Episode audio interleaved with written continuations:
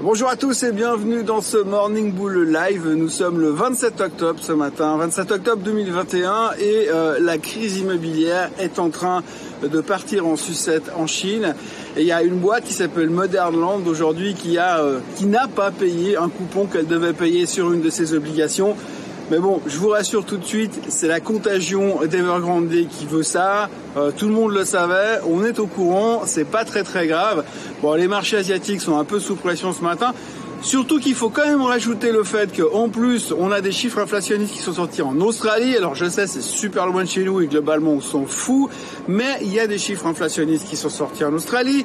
On a des problèmes de remboursement de dette en Chine. Alors je sais que la contagion ne touchera pas l'Europe et l'Occident parce qu'on est immunisé contre tout parce qu'on a des bons résultats. Mais voilà, la situation ce matin, elle est là. Donc les chiffres inflationnistes, ils sont là. La Fed se réunira la semaine prochaine, je le rappelle quand même. Donc ils vont inévitablement nous parler de tapering et probablement à terme d'augmentation des taux. L'inflation est présente, il faut pas l'oublier. Mais à côté de ça, on est sauvé parce que heureusement, les chiffres trimestriels sont juste excellents.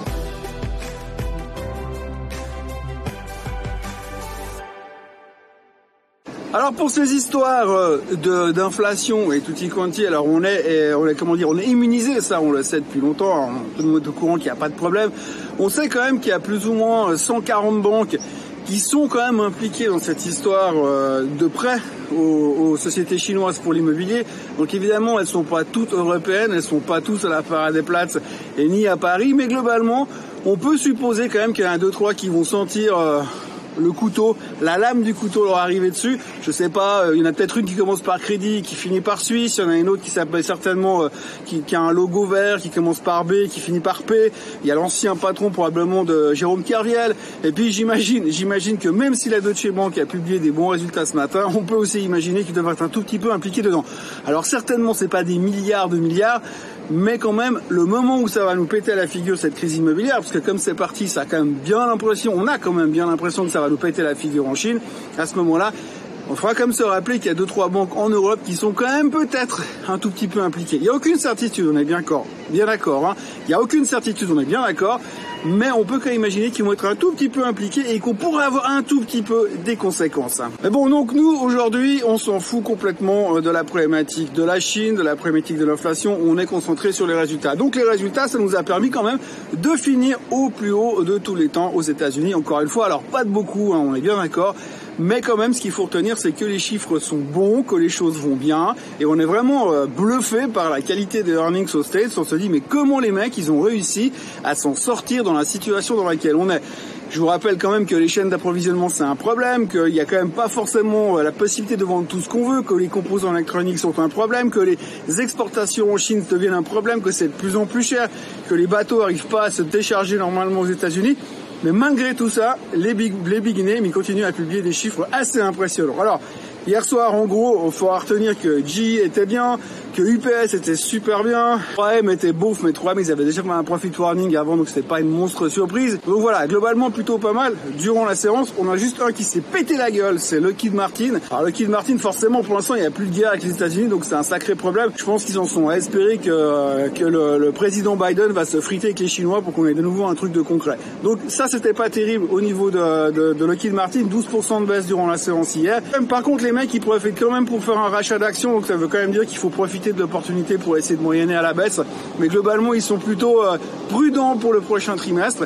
Mais les choses vont euh, relativement mal chez le Kid Martin en ce moment pour les raisons qu'on peut imaginer actuellement, puisque ça fait une des premières fois depuis que je me souvienne que les Américains sont apparemment euh, officiellement en guerre nulle part. Logitech a publié ses résultats hier. C'était, bon, on l'a vu, on en a parlé, c'était pas extraordinaire. Ils ont annoncé un ralentissement sur le dernier trimestre, donc c'est un petit peu la déception, mais en même temps c'est quelque chose qu'on attendait déjà, puisque si on regarde un petit peu ce qui s'était dit et fait dans le passé, eh bien les analystes avaient downgradé massivement le JTEC ces derniers temps pour justement anticiper ce ralentissement. Donc on a l'impression qu'il y a quand même une partie de choses qui sont dans les prix. Néanmoins hier euh, sur l'annonce, eh bien je l'avais dit, il fallait voir un peu la réaction des Uriquois, donc ils ont encore tapé sur la société. Le titre s'est fait euh, démonter à un moment donné de plus de 7%. Euh, là on est au 76-78 francs suisses. Il y a l'air d'avoir un peu on a l'air de trouver le fond. Alors je me précipiterai pas parce qu'on dit toujours que quand il y a des mauvais chiffres ou une mauvaise réaction, il faut attendre deux trois jours que tout le monde se mette d'accord, que les analystes refassent leur spreadsheet et qu'ils viennent publier leurs dernières estimées pour qu'on puisse y voir un petit peu plus clair de ce côté-là. Donc pour l'instant, il faut pas trop s'emballer. Je pense qu'il n'y a pas d'urgence. Pour ceux qui maîtrisent la vente de put, moi j'irais vendre des puts 75 à 6 mois sur le JPEG à ce niveau-là. Je pense qu'on est en train gentiment de trouver un fond. Mais pour l'instant, je pense qu'il n'y a pas d'urgence, elle va pas rebondir à coup de 20% la semaine prochaine, parce qu'il va falloir qu'il y ait un petit peu un changement de paradigme, euh, que ça reparte normalement, que le business reparte normalement. Et pour l'instant, ce qu'il avait boosté la dernière fois, c'était le confinement, donc on ne peut pas espérer décemment que ce soit la même chose cette fois.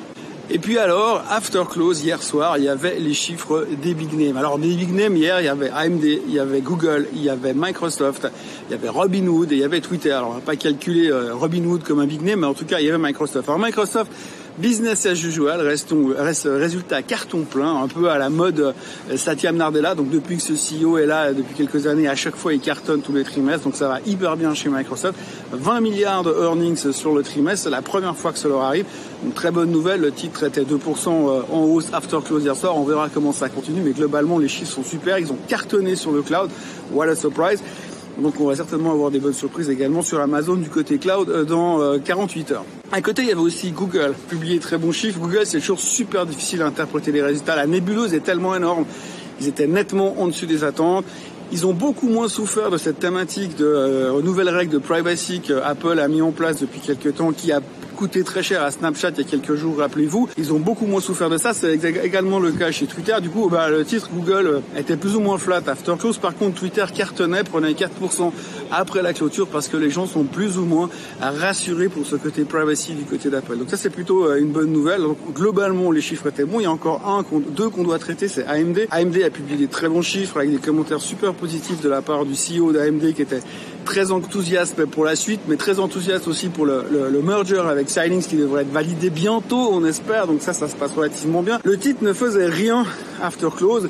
Mais si vous regardez un peu le chart qu'on voit à l'instant, eh bien euh, AMD a cartonné ces dernières semaines. Donc depuis le 5 octobre, elle a pris 25%. Donc on va quand même dire qu'ils étaient un petit peu anticipés ces bons résultats. Donc maintenant il va falloir euh, corriger le tir et voir un peu ce qu'il en est réellement. Donc je pense qu'il y aura des profit taking.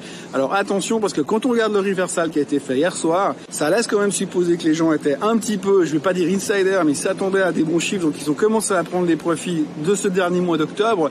Et ça pourrait entraîner peut-être un sell-off à très court terme sur AMD il faudra être prêt à la reprendre, je pense autour des 108, 110, si elle venait à retourner à ce niveau-là, ce qui serait super intéressant pour jouer le move derrière, mais là elle a beaucoup beaucoup anticipé de bonnes choses, donc attention sur AMD quand même. Robinhood, Robinhood, vous connaissez Robinhood, c'est l'application qui facilite le trading en bourse, il n'y a pas de commission, blablabla, bla bla, c'est ceux qui ont fait partie de toute cette craziness autour des meme stocks euh, il y a quelques mois en arrière. Ils ont, été, ils ont été très polémistes. Il y a pas mal de gens qui les ont détestés, qui les ont vomi sur Reddit. Eh bien, les chiffres de Robinhood n'étaient pas bons hier soir. Euh, ils ont annoncé surtout une baisse des nouveaux euh, comptes, si vous voulez, globalement, des nouveaux comptes et ceux qui se ferment. Eh il y a eu plus de fermetures de comptes que de nouveaux comptes. Grosse déception, le titre perdait 10% after close hier soir. On est revenu plus ou moins sur les niveaux de l'IPO, enfin les premiers jours de trading, alors qu'elle était montée quasiment à 100 dollars entre deux. Donc vous voyez, les choses reviennent un tout petit peu à la normale du côté de Robinhood. Pour ce qui est des résultats de la journée, eh bien on continue. Alors on fait une petite pause aujourd'hui parce qu'on est mercredi. Apple sortira demain, Amazon sortira demain. Néanmoins aujourd'hui, il y a pas mal de chiffres. On a McDo, on a Coca, on a Boeing, on a Ford, on a GM. Donc il y en a de quoi faire, mais c'est pas les chiffres qui vont faire bouger de manière massive les marchés aujourd'hui, puisque les big names, eh bien, ce sera encore demain. Et on pourra dire que si on survit aux résultats d'Apple et d'Amazon demain soir, eh bien, on aura passé le pire on pourra quasiment dire que le crash d'octobre n'arrivera pas. Franchement, ça serait très surprenant de toute façon que ces résultats soient décevants. Quand on regarde un petit peu la qualité de ce qui a été fait jusqu'à aujourd'hui, ce serait étonnant que ces deux-là soient en dessous, surtout euh, dans la thématique du cloud où on a vu que ça cartonnait chez Microsoft. Et puis Apple, on connaît Apple, ils finissent toujours par s'en sortir, donc c'est pas vraiment euh, une grosse inquiétude de ce côté-là. Autrement, donc ce matin, avec euh, ces craintes d'inflation en Asie, eh bien les gens sont en, mode euh, attention, euh, les rendements sont en train de remonter, attention, il faut vendre la tech. Donc on va reparler certainement de tout ça ces prochains jours. Pour l'instant, on continue à se concentrer sur les résultats. Ce qu'il faut encore retenir, c'est qu'il y a un fonds suédois qui serait sur le point de faire un takeover sur Temenos en Suisse. Donc on l'a vu déjà, le titre a massivement augmenté hier de 4,6% ça devrait continuer à spéculer. On sait ni quoi, ni comment, ni combien, mais en tous les cas, c'est dans les journaux, donc euh, ça arrive de spéculer un petit peu de ce côté-là. À côté de ça, on notera encore le DWAC, le Digital Acquisition Vehicle de Donald Trump, qui s'est fait démonter la tête, moins 30% hier, retour sur les 60 dollars. Je rappelle que ça traitait à 190 il y a 48 heures.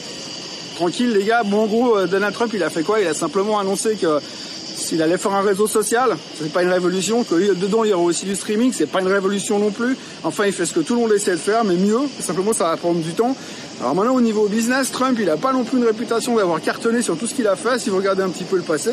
Donc on verra un peu comment ça va suivre, mais pour l'instant, c'est de loin pas gagné pour, pour ce, ce véhicule, ce DWAC qui s'est fait allumer hier. Donc voilà, c'est beaucoup de volatilité, beaucoup de spéculation. On ne sait pas trop dans quelle direction ça va aller, mais voilà, c'est un danger à traiter si vous voulez vous amuser là-dedans, mais c'est quand même très très très dangereux. Euh, évidemment que Trump va pas réinventer l'eau chaude et va pas réinventer le réseau social, mais en tous les cas, voilà, beaucoup de volatilité à nouveau sur le DWAC. Et puis pour terminer, bien le pétrole frise les 84 dollars, mais on voit qu'il a quand même de la peine à passer les 84. Peut-être qu'il devrait faire un petit pullback avant de repartir chercher ces fameux 100 dollars qu'on attend. On a également le Bitcoin qui est en train de retester pour la xème fois les 60 000 dollars. Je vous l'ai dit hier, à 60 000, il y a beaucoup d'acheteurs, semble-t-il, pourvu qu'ils soient encore là. Par contre, de l'autre côté, on a l'Ether qui est en train de friser les 4300, donc les records historiques sur l'Ether. Lui, il tient bien par rapport aux autres crypto-monnaies qui sont un peu plus euh, en pression ce matin. Mais l'un dans l'autre, on va dire qu'on continue à aller relativement bien. Il y a juste effectivement l'Asie qui est un petit peu tendue ce matin pour les raisons qu'on a déjà euh, précitées au début de cette vidéo. Voilà, c'est tout ce qu'il y avait à dire euh, ce matin. N'oubliez pas de vous abonner à la chaîne Suisse Code Suisse. Hein. On est bientôt 11 000, c'est quasiment 1000 euh, personnes de plus par mois. si on arrive à 25 000 d'ici fin décembre 2022, je vais me raser le crâne. Il y a encore du boulot évidemment, mais à 1000 par mois, on devrait peut-être y arriver. Donc je peux commencer à me faire du souci pour ma tignasse capillaire. Voilà, je vous souhaite une très bonne journée. Moi, je vous retrouve demain matin. Je sais pas depuis où, mais en tout cas, je vous retrouve demain matin. Très bonne journée à tous. Bye bye.